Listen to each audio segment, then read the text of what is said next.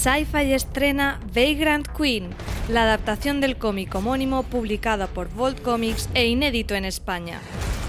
Vagrant Queen sigue a Elida, una ex reina que fue expulsada de su trono y que desde entonces se busca la vida como carroñera por la galaxia. Sus planes cambian cuando aparece su amigo Isaac afirmando que su madre todavía está viva. La joven emprenderá el rescate de su madre regresando al corazón de su antiguo reino y enfrentándose a su viejo y mortal enemigo, el comandante Lázaro. Emprende un viaje espacial lleno de diversión, violencia y sarcasmo con Vagrant Queen. Es la última superviviente del linaje. ¿Pero qué tontería es esa? ¡Agarraos bien! No quiero ser vuestra reina. Para alguien que intenta esconderse, llamas demasiado la atención. Ya disponibles los dos primeros episodios de Vagrant Queen y cada martes a las 22 horas un nuevo episodio en Sci-Fi, el canal de la ciencia ficción. Además, después de la emisión, los episodios estarán disponibles bajo demanda en todos los operadores.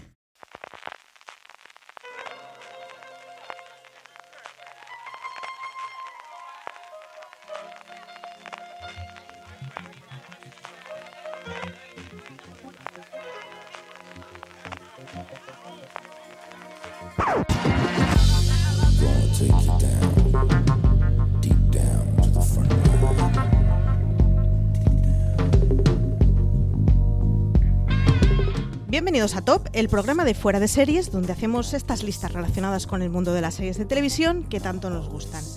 Hoy vamos a hablar de nuestras familias favoritas de las series de televisión. Familias de las clásicas sitcom, familias bien avenidas, familias disfuncionales y hasta familias de dibujos animados. Yo soy Marichuela Zaval y hoy me acompaña Richie Fintano, que sé que es un tipo la mar de familiar. Me encanta ese chascarrillo. Pues no te equivocas, porque es verdad que yo soy muy, muy de familia, tanto la mía como las de los demás. Yo soy como, yo sería ese vecino eh, que va a desayunar por las mañanas, tipo padres forzosos, ¿sabes? Que se cuela por la ventana y que en algunos casos entra, se sirve y ya desayuna, otras veces se queda en la ventana. El caso es que sería el tipo que siempre quiere estar rodeado de gente. ¿Cómo se llamaba en Full House la vecina? ¿Gibler? ¿Puede ser? Puede ser, puede ser. Pues bueno, Que estaba- ese personaje incómodo. Sí, sí, que, que reapareció en la nueva versión de Madres Forzosas, también aparecía, Efectivamente. sí, sí. Efectivamente. Pues si te parece, arrancamos. Eh, va a ser un top 7, así que te ha costado mucho hacerlo. Pues fíjate que al principio sí que me cuesta un poquito, ¿eh? Porque las tres o cuatro primeras me han salido muy fácil.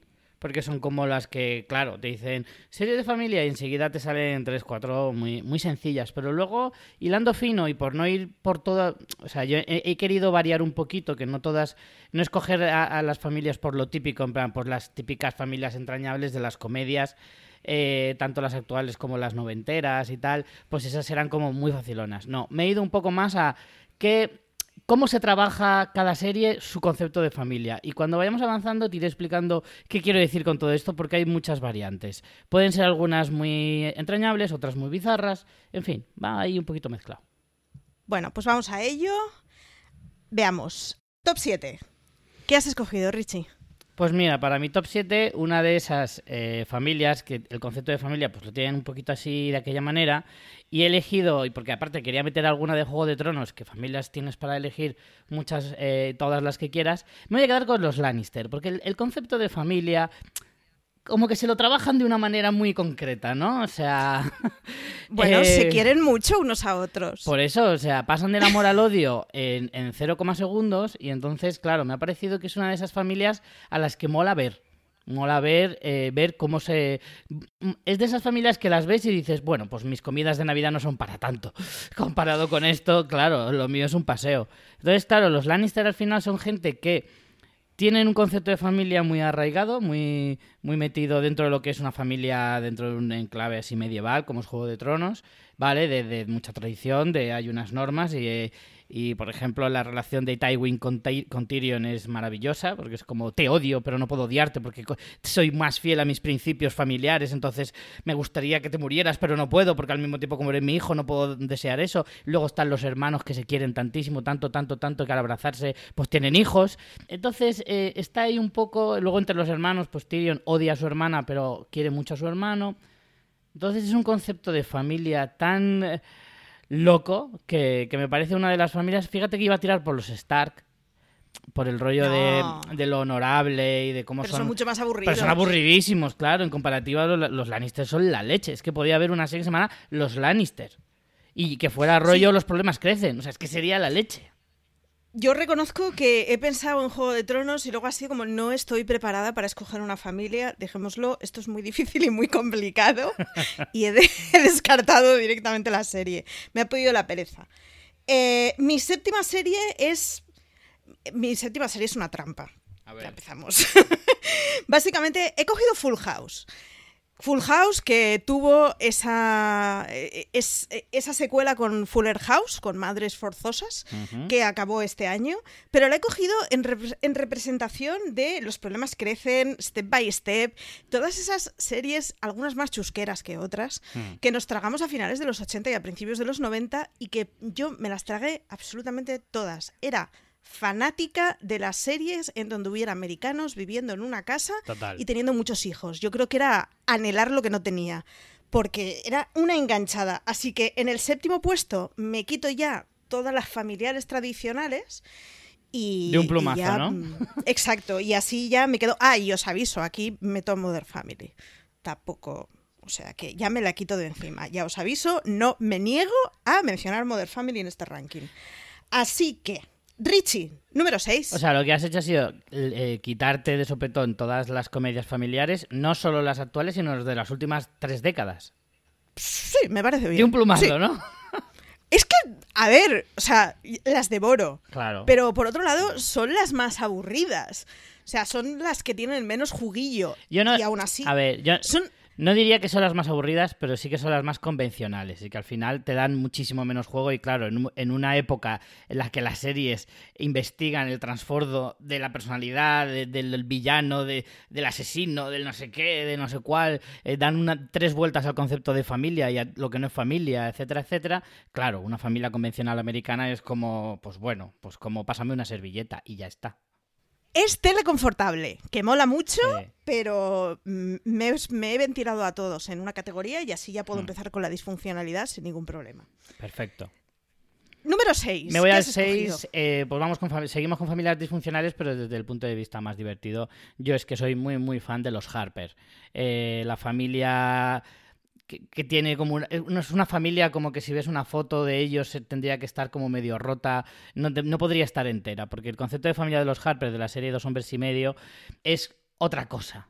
¿Vale? Es el concepto de cómo, cómo aprovecharte de la familia. Es decir, cómo está la parte, la, la letra pequeña de la familia, ¿vale? De lo que consideramos la familia, de lo que es tener un hermano parásito, de lo que es tener una madre indescriptible, eh, lo que es tener un hermano que es rico, pero a la vez es una persona totalmente deleznable en muchos sentidos, pero increíblemente divertida y de la que en realidad nadie se quiere separar, porque vivir a su lado es muy, muy, muy entretenido y hace que tu vida, por muy eh, distraída de moral que sea la de Charlie Harper, eh, hace que tu vida sea más plena, eso es indiscutible. Entonces todo lo que pasa a su alrededor, todo lo que viven eh, chupando del bote en su hábitat es todo maravilloso. A mí los Harper es un tipo de familia que aunque muchas veces se te sonroja la cara de decir, madre mía, si yo tuviera una vida así, ¿cómo sería? Pero al mismo tiempo es que no puedes dejar de mirar. Es que es un tipo de, de- historia y un tipo de, de vivir la vida eh, apasionante. Yo es que soy muy, muy fan de los Harper. Lo único más divertido que las, de las anécdotas del personaje de Dos Hombres y Medio era las anécdotas de Michael Sheen que se filtraban Claro. del rodaje. O sea que a tope con esa elección, me parece una familia completamente irresponsable, se mire por donde se mire, así que estoy en ello. Sí, sí, a tope. Mira, no Pero además es que ha hecho de un tipo como John Cryer un- eh, alguien al que adoro. O sea, al que adoro de decir es que me lo llevaría casi lo adoptaría, a pesar de saber exactamente cómo es ese tipo. Qué horror, qué horror. Pues eh, mi número 6. mi número 6 es una serie que no he conseguido ver. O sea, sí, empecé a verla, la he empezado a ver varias veces, pero es que me, me parece, o sea, es la serie en donde más apalean a los, a los personajes. Y es Mom, es esa familia súper disfuncional que a pesar de todo funciona y que, que, es que no le puede ir más mal en la vida. A mí llegó un momento que me hizo mucha cosa porque era como están destinadas a no ser felices estas pobres mujeres. Pero sin embargo, era una serie de estas, o sea, tenía un humor negro del copón que funcionaba muy bien y ellas estaban increíblemente bien. Pero, pero sí, sí, era una de esas, bueno, una madre y una hija, todas con antecedentes varios, que intentaban vivir tres generaciones de mujeres en una misma familia y que a ratos les iba peor que mejor. Mom tiene el, gran eh, mérito, eh, bueno, es un poco muy parecido en la línea de Dos Hombres y Medio, un poco de conseguir hacer humor negro con temas, en algunos casos, mm, bastante profundos y graves, y conseguir que se convierta en una comedia muy convencional y en realidad muy blanquita. O sea, hablar del alcoholismo, hablar de la drogadicción, de la prostitución, de, de todo tipo de barrabasadas que se puede ocurrir hablarlo de una forma tan blanquita, tan pura, tan, tan convencional, tan de andar por casa y a la vez divertidísima. O sea, una cosa no quita la otra, pero Mom tiene momentos dramáticos absolutamente estremecedores. ¿eh? A mí de Mom además me fascinaba mucho que después de que les pasara absolutamente de todo y que fueran mm, a varios grupos de anónimos, todas las generaciones, el gran problema era que la hija pequeña iba a tener un crío con 17 años, que es como, vamos a ver, para todo lo que os está pasando, esto no deja de ser una cosa que, bueno, pues, pues ya lo enfrentamos entre todos. Vale, venga, este crío es de la familia. Pero con todo, joder, que venís de unos dramas del copón. Me, me hacía mucha gracia esa, ese doble rasero de podemos hablar abiertamente del alcoholismo y de recaer sobre el alcoholismo, pero, oh Dios mío, si se queda embarazada la nieta es el drama me hacía bastante gracia. Yo recomiendo mucho Mom porque es una serie muy, muy entrañable. Yo la, llevo al día y la llevo desde que se estrenó, porque yo ya tomé la determinación hace muchos años que todo lo que haga Chuck Lorre por lo menos le voy a dar bastante confianza. Y, y Mom es totalmente factoría Lorry y es, es que es muy, muy recomendable y muy divertida. A mí me superó por eso, ¿eh? por el dramático. Sí, sí que es verdad que, bueno, también... Eh, son cosas muy puntuales, ¿eh? no es una serie especialmente dramática. Tiene puntos concretos en algunos episodios, pero no, no, no se recrea demasiado ni abusa de ello para nada. Me voy al número 5. Yo no he hecho la barrabasada que has hecho tú de limpiarte toda la historia de, la, de las comedias familiares, que eso es un crimen.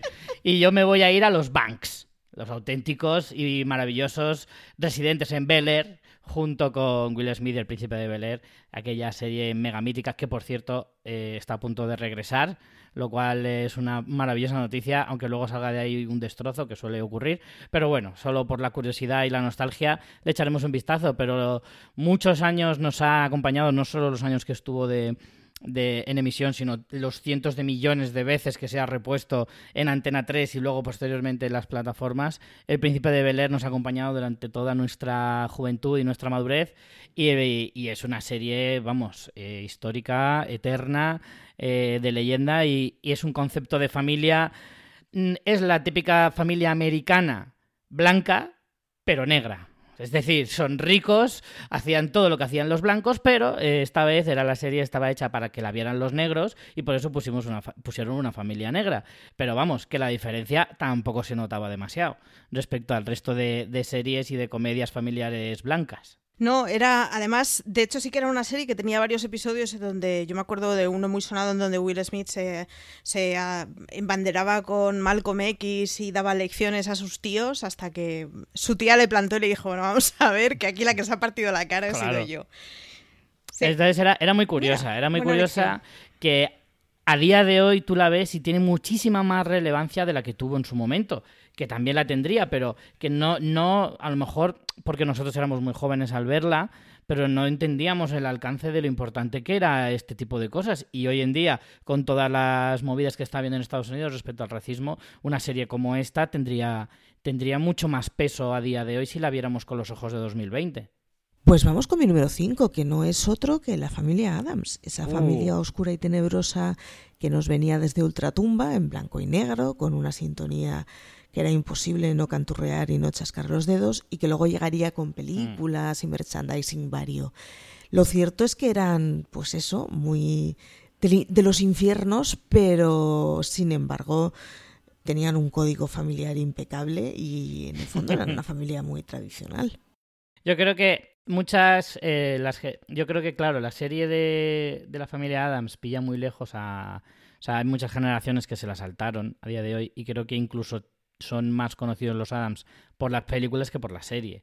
Me- Efectivamente. Entonces, mucha gente que, que a lo mejor ahora está escuchando el podcast, eh, por ejemplo, es mi caso. Yo sí que vi algún capítulo suelto cuando era muy, muy, muy crío y tengo algún vago recuerdo de la serie, pero de lo que yo me quedo cuando me hablan de los Adams es de Cristina Ricci haciendo de Morticia, perdón, de miércoles, a, a Stella Hudson haciendo de Morticia, a Raúl Juliá haciendo de, de Gómez eh, y a Christopher Lloyd haciendo de Fétido. O sea, es que claro, a mí me hablas de los Adams y es que me voy directamente a las películas porque hasta me sé el reparto de memoria. Pero bueno, sí, la verdad es que los Adams era un gran concepto de familia también. A nosotros nos lo puso TV3 años después, al menos TV3 o Canal 33, no recuerdo cuál de los dos canales, y yo es donde me vicié. O sea, de pequeña recuerdo reírme, pero los recuerdos que tengo de la serie realmente es de las reposiciones de la TVC. Hmm. Eh, número 4, Richie. Pues en el número 4 voy a aparcar las comedias durante un momento para algo que, bueno, puedes llegar a reírte, pero considerarlo comedia me parecería un poco insulto. Me voy a la familia Roy de Succession. Eh, un tipo de familia eh, que creo que es más veraz que a lo mejor otros conceptos de familia de los que estamos hablando aquí, aunque la mayoría estén basados en realidades. Eh, probablemente Succession creo que es la que más se ajusta a lo que podría ser de verdad una familia de ese estilo. Evidentemente es muy lejana a nuestra realidad, eh, pero los, los Roy, que son esa familia mega adinerada, eh, con eh, grande, con, con la idea del gran imperio familiar de una gran empresa multinacional y cómo cada uno va a su bola, las, las tramas y las peleas familiares, si tú te ríes de... o sea, si tú te quejas de, tu- de tus peleas familiares en tu casa, de los domingos, eh, las comidas, etcétera, lo que tienen esta gente eh, va siempre con abogados por detrás, por lo tanto, mucho ojo. O sea, yo no me veo, yo no sé tú, Marichu, pero yo no me veo en Navidades eh, cada uno de la familia con dos o tres abogados detrás mientras le dices, pásame la salsa para el cóctel de gambas. ¿Sabes? Ahí No, además- es otra cosa, es otro nivel. A- Además consiguen tener siempre una relación así como pasivo-agresiva, porque entre gente que te haces esas cosas, luego no quedas para comer. Si te Claro. llevas mal, no pasa nada, no supéralo. Pero es verdad que está como tan metido en la idiosincrasia de la propia familia Roy, y como la de Roy, la familia Roy puede ser eh, cualquier otra que hayamos visto en el cine o las series, pero sí que es cierto lo que tú dices de, claro, yo llego al punto de tener que denunciar a alguien, aunque sea mi padre, y claro, evidentemente yo a esa persona no me vuelvo a juntar con ella jamás en la vida, pero ellos lo ven ¿No ya me tan celebró la normal. Navidad? Claro, eso lo cual. vendía tan normal como, como si te hubiera robado el coche un sábado y le hubiera hecho un arañazo. Para ellos es lo mismo. Cuando a lo mejor te he Pues sí, denunciado sí. por valor de 200 millones de dólares. Nada, los Roy son esa familia que desde fuera de series eh, apoyamos completamente A muerte. desde A muerte. desde el palomitismo más grande, además. O sea que a tope con los Roy. Más familias así, porque así hace que tu familia sea mucho mejor. Sí, sí, sí, todos. de- realmente son esas series que acabas diciendo, pues no estoy tan mal. ¿Verdad? Claramente. No tengo un duro, pero lo que nos hemos reído. o sea que. Pues mi número cuatro es para una de esas familias que en una escala mucho menor era también un poco tremebunda, que es la de Malcolm in the Middle. Y Malcolm in the Middle hacía ese tipo de familias que, a pesar de todo, se quieren mucho, pero se quieren de una forma un pelín tóxica. También es verdad que tiraba mucho del humor negro y tiraba mucho de la hacer caricatura de las situaciones que daba. Pero era una de esas familias, en fin, al hermano pequeño, o sea, le caían sopapos de todos lados. Desde luego. Al mayor. eh, al mayor, yo no sé si nos acordamos de esos años en que lo metieron en una academia militar directamente. O sea, era todo un despropósito. Pero era maravilloso y además, algunos, porque al menos yo ahí conocía a ese señor que luego estaría en Breaking Bad. Correcto. Así que, aunque solo sea por la cantera que hizo, yo me quedo con Malcolm in the Middle. Esa maravillosa doblete que hacíamos de Malcolm in the Middle y luego Los Simpson. O sea Mm. que, fantasía. Claro, porque muchas de estas series, al igual de las que hablabas antes, de esas eh, series americanas típicas y demás, que se repartían entre los sábados por la mañana en Antena 3 y la mayoría de, de días entre semana en la 2 por la tarde. Que, había, una, un, había un elenco ahí, una, una parrilla deliciosa de todas las tardes de, de un montón de series de este estilo que eran una maravilla. Sí, me sigo acordando de líneas de Blossom, o sea, Claro. sí, yo viví muy traumatizada por esas dos sesiones de Blossom, series. eh, Yo y el Mundo, eh, los Tal. Henderson, eh, es que eh, los problemas crecen, eh, incluso, incluso ya si te pones muy vintage, aquellos maravillosos años, o sea, es que realmente son un elenco de series familiares, todas, casi todas cortadas por el mismo cuchillo. Pero, pero verdaderamente que, te han forjado a ti como persona en gran parte. Sí, sí. Número 3, Richie, ¿con qué te has quedado? Número 3. estaba a punto de hacer un poco de trampa, te lo estaba confesando antes fuera de micro, pero al final eh, lo he reunido todo en uno solo. Iba a poner las... No, un poco no, iba a hacer una trampa completa. Pero gigantesca. Pero bueno, como fuera de serie siempre he tenido los límites de la legalidad bastante difusos eh, en los tops, pues me iba a permitir la licencia. Al final eh, he rehusado y los he metido todos en la misma. Y es efectivamente Mother Family, tenía que estar en este top, por supuestísimo. Iba a hacer tres tandas con las tres familias, pero al final los he juntado todos en uno y los meto como los Pritchett en general, ¿vale? Con toda la familia al completo. eh, en la que, bueno, es que aquí de Modern Family me podría tirar eh, tres tops yo solo, eh, pero no lo voy a hacer. Modern Family creo que se, se define sola.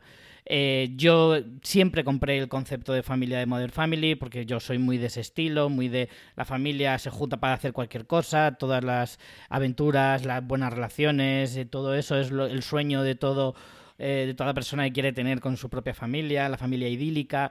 En muchas ocasiones, evidentemente, mm, es una fantasía, pero verdaderamente es un gustazo de ver a esa familia disfrutar tanto de su vida en común y Modern Family daba todo eso. Entonces yo siempre he dicho que eh, me encantaría tener esa familia cuando yo fuera mayor. Sobre todo la casa de Jay. Eso es lo que más me gustaría de la familia. Yo, a mí me va hasta la piscina, Jay. Yo Sí. resto de la casa me, me, me apaño en un apartamento, pero piscina y aire acondicionado y ya estoy. Muy bien, los Pritchett. Los Pritchett tenían supuesto. que salir. Yo, yo que conste que me los he saltado mm, porque ya sabí, porque ya me he comido el spoiler de que iban a estar en la, en la lista y porque he puesto el equivalente a los Pritchett que a mí me gusta, que va en el siguiente número, pero como suele hacer Valentina, voy a cambiar el orden y así va a colación. Mm. Y es que mi número 3 es Life in Pieces. Life in. Pieces es la, La marca serie blanca, que ¿eh? se hizo... La marca blanca, blanca. Marichu. La es la marca, marca blanca. de Mother Family. Pero es una serie que se hizo unos años después y se puede permitir unas cafradas que Mother Family no se podía por el momento y por la cadena en la que estaba. Pero Life in Pieces ahora es de esas series que es imposible de localizar, yo creo, que Mm. se habló poquísimo y que sin embargo se permitían un humorcito negro maravilloso en varios de sus episodios. Y tenía además un padre doctor que, o sea, representaba a todos esos padres que dan vergüenza ajena a sus hijos, pero que son un amor.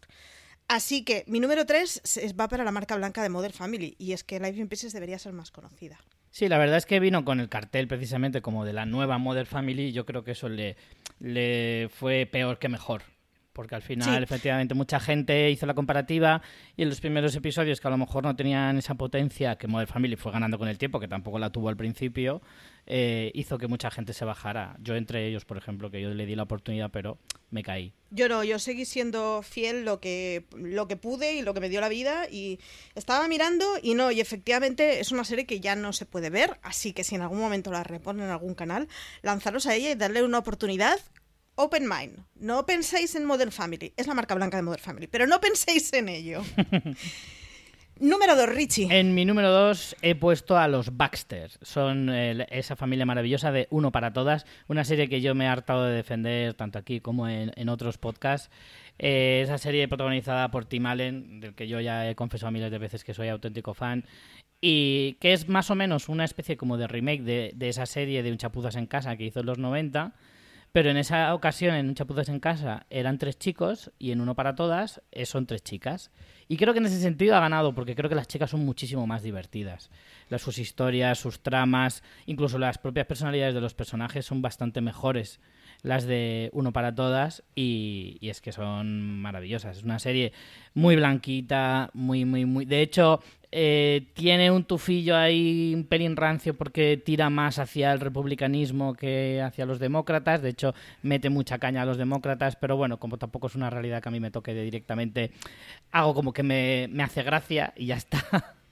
Y, pero bueno, aún así los Baxter son una familia eh, típica americana, ¿vale? Es el concepto más, más eh, conservador de, de, lo que es esa, esa idea americana tan extendida y tan típica, pero que a mí siempre me acaba convenciendo y que en este sentido eh, Tim Allen tiene la suficiente personalidad y la suficiente gracia como para que haga lo que haga, es que a mí siempre me va a divertir. Y a mí los Baxter además es que son una familia a las que le tengo mucho cariño. Yo reconozco que de uno para todas no he visto ni una imagen, nada. No, ni tú ni casi nadie. Yo lo reconozco que es una serie no muy estoy especialmente orgullosa, ¿eh? pero, pero reconozco que es de esas que, pff, o sea, las sobrevuelo sin ningún tipo de atención. Ya le daré una oportunidad, aunque solo sea para un sábado a la tarde así de, de estos que te has ido a dormir tarde el viernes. Pues Sí.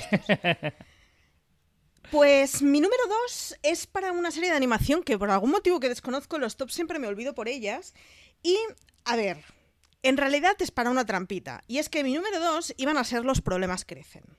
Hmm. O sea, los problemas crecen, no, perdona, aquellos maravillosos años.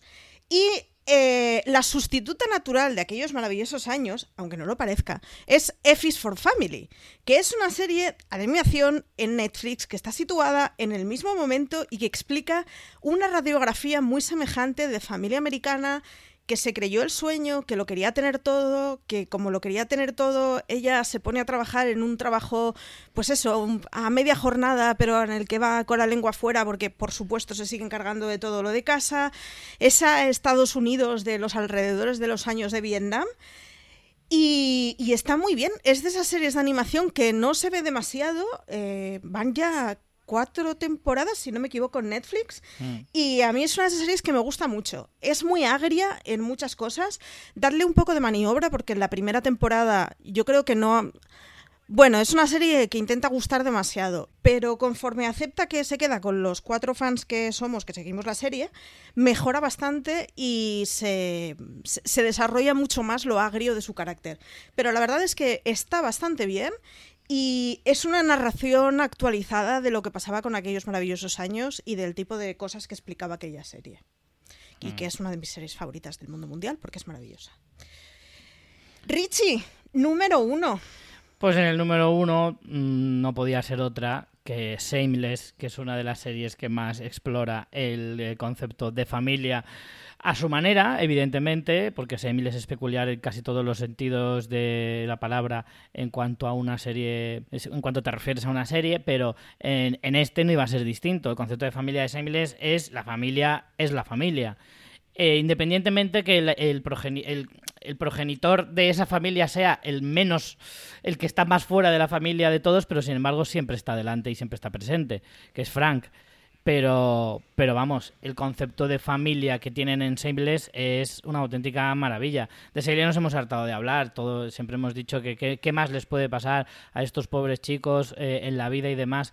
La ventaja, y siempre hemos dicho un poco la coletilla, es que por lo menos siempre se han tenido los unos a los otros, que siempre que ha tenido un problema uno de ellos, todos los demás se volcaban, que al final son gente que siempre se está buscando las castañas día tras día, hora tras hora, eh, pero que cuando se ven en, eh, atrapados por las circunstancias, eh, siempre se veían arropados por su familia y por su entorno, y en esa familia además incluyo siempre a, a Vero y a Kevin y demás, que son eh, como su familia también, y al final es un concepto de, unidad, de manada, por así decirlo, y demás, tan estupendo y tan maravilloso de ver que Shameless eh, yo lo tenía súper claro que lo iba a poner en el número uno desde el primer momento, porque aunque no sea la típica familia americana de, de valla blanca y casita con jardín, eh, es una familia americana de, de los pies a la cabeza.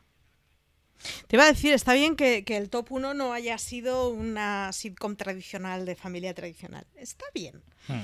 Pues mi número uno, eh, mi número uno es en honor a, a Álvaro. Esto es así. Álvaro Nieva es el presidente de la plataforma Rescatemos One Day at a Time en España y yo me he quedado con los Álvarez. Y es que los Álvarez, a ver, los Álvarez al final son una familia media americana. Es una familia hecha con inmigración, con trabajadores que llegaron a Estados Unidos hace bien poquito y que, que han vuelto a hacer su vida en Estados Unidos. Y la verdad es que está muy guay. Está muy guay todo ese reflejo de familia inmigrante cubana, de...